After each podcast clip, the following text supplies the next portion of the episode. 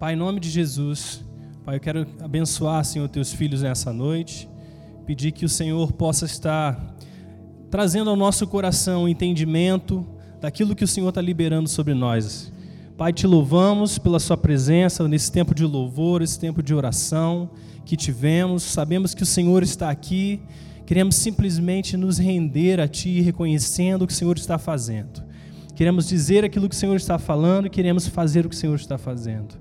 Pai, nos rendemos, abençoa, Senhor, cada coração, cada mente, que possamos estar conectados a partir desse instante à voz do Teu Espírito, para entendermos a maneira como o Senhor quer trabalhar e falar nos nossos corações nessa noite. Nós oramos no nome de Jesus. Amém. Amém, queridos. Na semana passada, obrigado, Bernardo. Na semana passada, a Flávia começou a falar um pouco sobre a importância de nos enxergarmos como filhos de Deus. Né? Quantos lembram né, o que foi falado? Ela falou sobre o filho pródigo, a história do filho pródigo, e especialmente o irmão mais velho, que, embora estivesse na casa do pai, ele se via como um escravo, ele não se via como um filho. E isso mudou completamente a sua experiência em relação a Deus, em relação ao seu pai e nós vimos que é, para nós avançarmos na nossa caminhada com Deus, existe uma coisa que nós não podemos deixar para trás, que é a nossa identidade.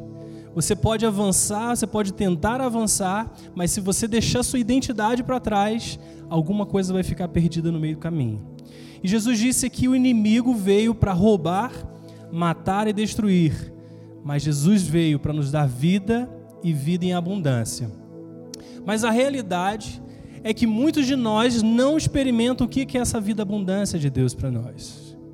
Muitos de nós não estão vivendo na alegria, na paz e na justiça que está disponível para todos nós. E nós vamos a começar a partir de hoje uma série de mensagens sobre nossa identidade em Cristo. Nós queremos te compartilhar com você e te fazer entender com a maior profundidade possível aquilo que é o propósito de Deus para nós, como pessoas, mas também aquilo que Cristo fez em nosso favor. Isso é muito importante, porque a abundância de vida é uma realidade que é interior e que se manifesta exteriormente. Quando nós falamos de vida abundante, nós não estamos falando sobre uma realidade exterior. A realidade exterior é apenas uma manifestação daquilo que você é por dentro. Então existem coisas na nossa vida que às vezes não estão avançando, não estão caminhando, mas o problema não é porque tem alguma coisa externa faltando. Às vezes é porque tem uma coisa interna faltando. Então muitas vezes a gente procura é, ter alegria quando tudo vai bem. A nossa alegria às vezes é, é medida, é limitada pelas nossas circunstâncias. Mas o que Jesus veio fazer é transformar o coração do homem e essa realidade sendo transformada, o restante das coisas também são alinhados a isso. Jesus, é, num determinado momento com seus discípulos, ele virou para eles e disse assim: Passemos ao outro lado. E eles entraram no barco, e no meio dessa travessia, uma forte tempestade se abateu sobre aquele barco. E, e nesse, nesse momento, Jesus estava dormindo, deitado dentro do barco, enquanto as ondas fortes acertavam e arremetiam contra, aquele, contra aquela embarcação. E os seus discípulos vieram a Jesus e perguntaram, acordaram Jesus e disseram assim: Senhor, não te importas que nós venhamos a perecer? E Jesus repreende os seus discípulos e diz assim: Vocês são homens de pequena fé. E ele vai e repreende aquela tempestade. E, eu quero te dizer uma coisa com isso. Nós só temos autoridade sobre as tempestades da vida que nós conseguimos descansar. Nós só temos autoridade sobre as tempestades da vida onde nós conseguimos dormir tranquilos. Existe um convite de Deus para nós, que é entrar no descanso de Deus, que é entrar no lugar de refrigério, no lugar de, de realmente a gente poder se render, deixarmos de tentar alcançar alguma coisa, de se esforçar por alguma coisa e aprendermos a descansar em confiança no Deus que já mandou passar para o outro lado. Porque a chave aqui desse texto é que Jesus já havia dado uma ordem, nós estamos indo para o outro lado. Então, se nós estamos indo, se Deus está falando com você, ó, vá para o outro lado, é porque já está certo a sua chegada lá. Você certamente vai passar, não importa as circunstâncias. Mas você precisa, vai aprender e vai precisar aprender a descansar no barco, assim como Jesus. E isso é uma questão de fé. Por isso que Jesus repreendeu homens de pequena fé. E essa série de mensagens tem um tema: quem você pensa que é? A gente usa muito essa expressão para se referir a uma certa, digamos assim, um certo orgulho de outra pessoa. Né? Quem você pensa que é? Mas na verdade, quem você pensa que é? Como você se enxerga? Como você se vê em meio à vida, em meio às situações que acontecem? Porque a realidade é que nem sempre aquilo que nós pensamos de nós mesmos é aquilo que Deus pensa sobre nós. Nem sempre a verdade de Deus é aquilo que está inserido dentro de nós. Então os nossos pensamentos precisam ser alinhados à vontade de Deus. Jesus disse: Conhecereis a verdade e ela vos libertará. Só que esse termo conhecer, ele não é apenas ter uma informação. Ele não significa apenas ter alguém ouvir dizer que se você souber qual é a verdade, então isso vai te libertar. Essa palavra conhecer no original era usada para se referir a um relacionamento íntimo do marido e da mulher. Então pensa nisso. Jesus estava dizendo: "Conhecereis a verdade". Ou seja, se você experimentar profundamente, intimamente a verdade. E quem é a verdade?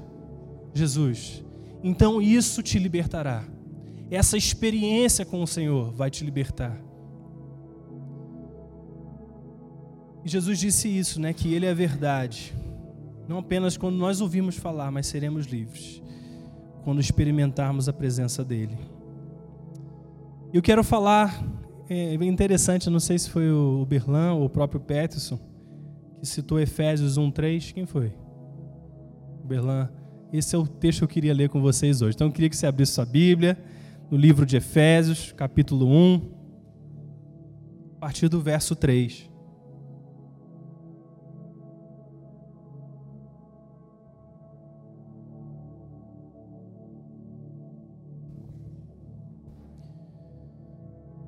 Eu queria te primeiro explicar qual que era o contexto é, dessa carta, né? Paulo escreveu essa carta quando ele estava numa prisão. E ele começa a expressar o que significa uma vida abundante com Deus. Então pense nisso. Um homem que estava na cadeia começa a escrever a uma igreja o que, que significa uma vida abundante. Porque a abundância de vida, como eu falei, ela é algo interior nós manifestamos aquilo que nós somos por dentro. Então vamos lá ler. Verso 3. Bendito seja o Deus e Pai de nosso Senhor Jesus Cristo, que nos abençoou com todas as bênçãos espirituais nas regiões celestiais em Cristo. Porque Deus nos escolheu nele, fala comigo, repita, nos escolheu nele, antes da criação do mundo, para sermos santos e irrepreensíveis em Sua presença. Em amor, nos predestinou para a adoção como filhos. Repita, nos predestinou para a adoção como filhos. Por meio de Jesus Cristo, conforme o bom propósito da Sua vontade, para o louvor da Sua gloriosa graça, a qual nos deu gratuitamente no amado. Nele temos a redenção, fala comigo, redenção, por meio do Seu sangue, o perdão dos pecados, repita, o perdão dos pecados de acordo com as riquezas da graça de Deus, a qual Ele derramou sobre nós com toda a sabedoria e entendimento, e nos revelou o mistério da Sua vontade. Repita, nos revelou o mistério da Sua vontade. De acordo com o seu bom propósito que Ele estabeleceu em Cristo, isto é, o de fazer convergir em Cristo todas as coisas, celestiais ou terrenas, na dispensação da plenitude dos tempos Nele nós fomos também escolhidos, tendo sido predestinados conforme o plano daquele que faz todas as coisas segundo o propósito da sua vontade, a fim de que nós, os que primeiro esperamos em Cristo, sejamos para o louvor da sua glória. Nele, quando vocês ouviram e creram na palavra da verdade, o evangelho que os salvou, vocês foram selados com o Espírito Santo. Fala assim: selados com o Espírito Santo. Da promessa, que é a garantia da nossa herança. Fala herança. Até a redenção daqueles que pertencem a Deus, para o louvor da sua gloriosa graça. Então, esse texto está dizendo, em resumo, primeiro, que Deus nos escolheu nele ele nos predestinou para a adoção como filhos. Fala, filhos. Eu sou filho. Nele nós temos a redenção, nós fomos perdoados. Ele nos revelou o mistério da Sua vontade. Nós fomos selados com o Espírito Santo e nós recebemos uma herança. Essas são as bênçãos espirituais que nós recebemos por estarmos em Cristo. Amém? Então nós percebemos primeiro, né, que isso que a Flávia estava falando, que nós fomos predestinados. Deus predestinou você em Jesus Cristo para ser filho de Deus. Isso não é maravilhoso? Se nós pensarmos se existe um propósito, um projeto de Deus para toda a humanidade, é que em Jesus Cristo nós fôssemos filhos de Deus. Se você descobrir isso, viver e experimentar isso, metade ou mais de metade da sua vida está resolvida. Porque existem duas coisas que Deus faz. A primeira é a nossa identidade e a segunda, o nosso propósito. E essas duas coisas estão relacionadas. Primeiro, a quem somos e depois o que faremos. Só que você só vai fazer se você for. Os frutos, as obras que Deus preparou para que nós andássemos, elas fluem do relacionamento que nós temos com o Pai. Tudo vem a partir daí. E o que nós vimos também é que Deus nos redimiu por meio do seu sangue e nos perdoou. E nessa noite eu queria falar um pouquinho mais sobre o que é perdão e sobre o que significa a redenção. A primeira coisa é o perdão. O perdão é essa palavra áfeses, no original que diz que é um perdão de pecados como se eles nunca tivessem sido cometidos é a remissão da sua pena. Então, o que Jesus fez por você foi anular, foi remover, esquecer completamente cada um dos seus pecados. Esses pecados não podem mais ser atribuídos a você. Então, não importa a sua história, não importa o que passou, em determinado momento, a partir do momento que você creu em Jesus, todo aquele escrito, aquela dívida, que foi era imputada contra você foi simplesmente removida e anulada. E o perdão, ele garante a sua liberdade. Ela garante que você esteja livre de uma prisão. Isso não é só em relação ao nosso relacionamento com Deus, mas também fala sobre o nosso relacionamento com as pessoas. Quando nós retemos o perdão, quando nós não perdoamos, nós estamos debaixo de uma prisão. E às vezes nós achamos que quem está aprisionado é outra pessoa, mas na verdade somos nós que não liberamos o perdão. Então, perdoar é justamente anular, remover toda a pena, como se aquilo nunca tivesse sido cometido. E a segunda coisa é a palavra redenção, que significa apolitrose, que era a palavra original, que significa a liberdade que foi adquirida por Jesus através de um pagamento de resgate. Porque diz lá em Romanos 6,16 que pelo fato de nós termos pecado, nós nos tornamos escravos dele. O pecado se tornou o nosso mestre. E a partir desse instante, nós não conseguimos mais deixar de pecar. Isso que a palavra nos ensina. O fato de você um dia ter pecado te colocou debaixo de um jugo de escravidão, te colocou debaixo de um ciclo. E desse ciclo você não podia mais sair. Mas Deus, por causa da sua bondade, nos deu vida com Cristo ao ser sacrificado em nosso favor. E por meio dele, ele quebrou o ciclo. Ele te colocou em liberdade. Isso que significa redenção. Ele viu que o seu valor custava a vida do Filho de Deus, o filho, a vida de Jesus. Então Deus envia o seu Filho para te resgatar, para trocar Cristo por você. Fala isso para alguém. Jesus enviou Jesus, Deus enviou Jesus para trocar o seu preço pelo valor dele. Deus entrou e substituiu a cada um de nós.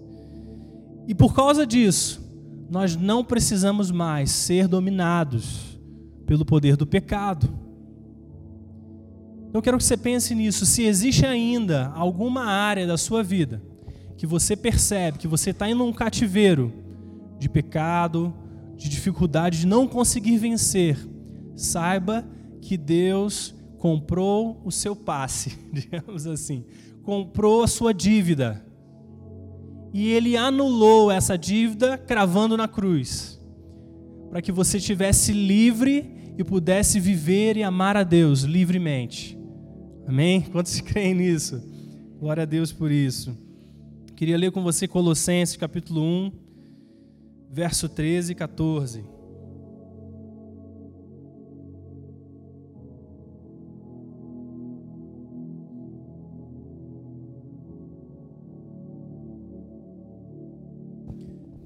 Diz assim: Pois ele nos resgatou do domínio das trevas e nos transportou para o reino do seu Filho amado, em quem temos a redenção, a saber, o perdão dos pecados.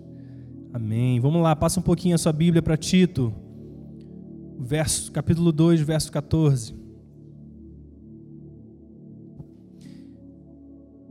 Tito, capítulo 2, verso 14.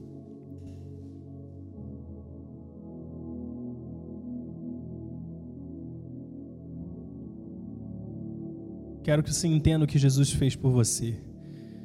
Diz assim: Amém, queridos? Ele se entregou por nós, a fim de nos remir de toda maldade e purificar para si mesmo um povo particularmente seu, dedicado à prática de boas obras. Então, ele se entregou por nós, a fim de nos redimir ou de nos remir de toda maldade e purificar para si mesmo um povo particularmente seu, dedicado a boas obras. Percebe que o que Deus fez por você foi te considerar um povo exclusivo, um povo separado para a glória de Deus. Você tem muito valor, você tem muita importância. Vamos seguir Gálatas, capítulo 3, verso 13.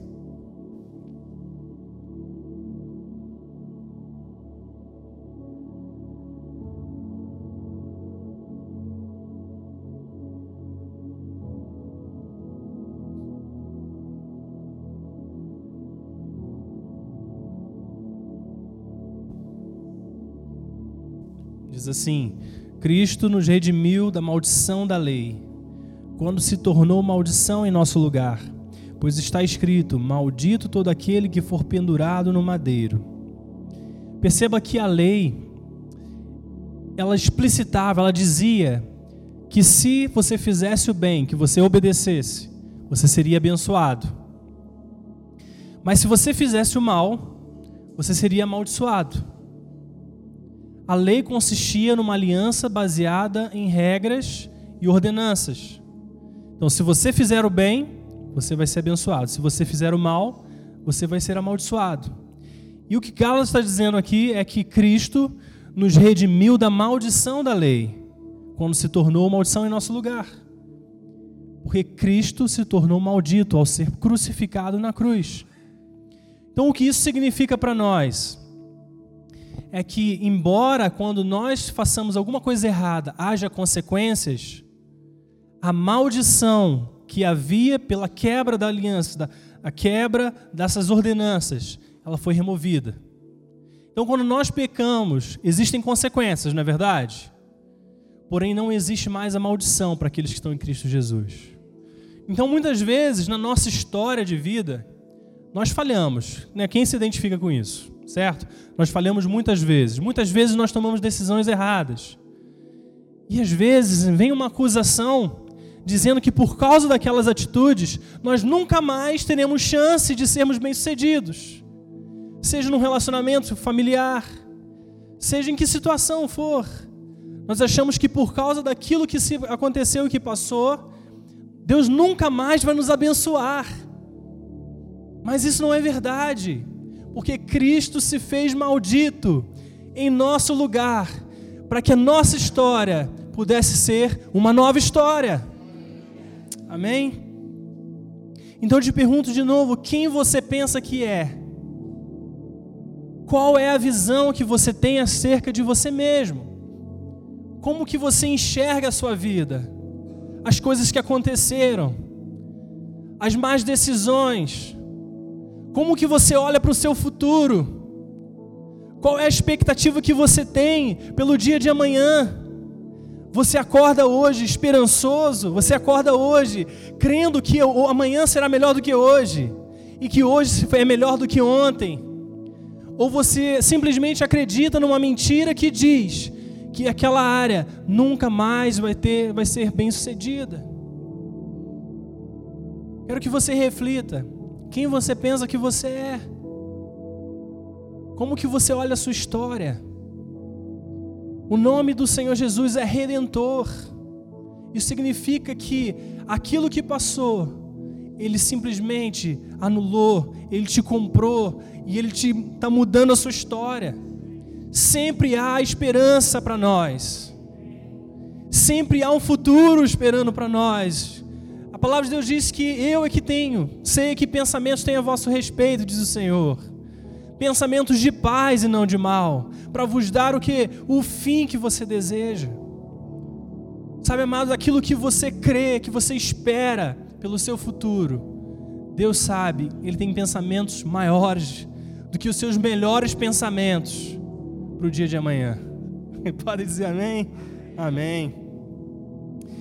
Mas a, a verdade é que uma das grandes estratégias do nosso inimigo é o de nos acusar, é te acusar de ser ímpio, porque ele sabe as nossas fraquezas, ele sabe as áreas em que nós temos acreditado em mentiras.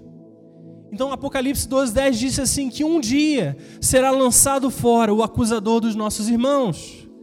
O papel do inimigo é te acusar o dia e noite, dia e noite. Mas Deus veio para comprar sua dívida. Deus veio para mudar a sua história. E o que nós precisamos é aprender a descansar na graça, na misericórdia e no amor do Pai. A mudar a nossa mente, a nos arrepender daquilo que eventualmente não está alinhado com, com o, que, o propósito de Deus para cada um de nós. Mas perceba que o Espírito Santo, ele não te condena. O Espírito Santo traz convicção ao seu coração. É muito diferente. Quando existe algo de nós, da nossa vida, que está desalinhado àquilo que é o coração do Pai para nós, ele vai trazer convicção. Porque o propósito dele é te levar à verdade. O propósito dele não é que você fuja dele, mas é que você corra para ele. Flávia falou sobre isso. Quando o pai via o filho pródigo se achegando. O objetivo do pai era reconciliação, é trazer, vestir o filho, é colocar um anel no seu dedo, é fazer uma festa. Esse é o coração do pai para nós. Mas o inimigo não, o inimigo ele vai tentar te lembrar todas as vezes que você falhar, não dizendo que você falhou, mas que você é pecador. Ele vai tentar transformar a sua visão de quem você é. Porque quando nós falhamos, nós falhamos. É um pecado. Mas isso não é mais a nossa identidade. A nossa identidade não é as nossas falhas, não são as nossas falhas, não são os nossos erros. A nossa identidade é filhos de Deus. Filhos de Deus. Esse é o propósito do Pai. Mas a realidade é que às vezes não precisa nem o inimigo nos acusar, porque nós nos acusamos. Algumas pessoas estão tão bem treinadas em se condenar que não precisam nem do inimigo. Então eu quero te dizer qual é a visão de você mesmo, quem você pensa que é. Eu quero que você reflita nisso. Como é saber que você não precisa mais ser dominado pelo poder do pecado? Como é saber que Ele te resgatou e te libertou de toda maldição? Como é saber que Ele te redimiu e te purificou para ser um povo exclusivo dele, para que você o ame, para que você o sirva? Experimente a verdade e ela vai te libertar. A maneira como você vê determina a maneira como você vai andar. Existem coisas na nossa caminhada, como a Flávia já havia falado, que nós só vamos alcançar se a gente não deixar de levar a nossa verdadeira identidade, a nossa identidade como filhos. Isso, de todas as coisas, é a única coisa que a gente não pode deixar.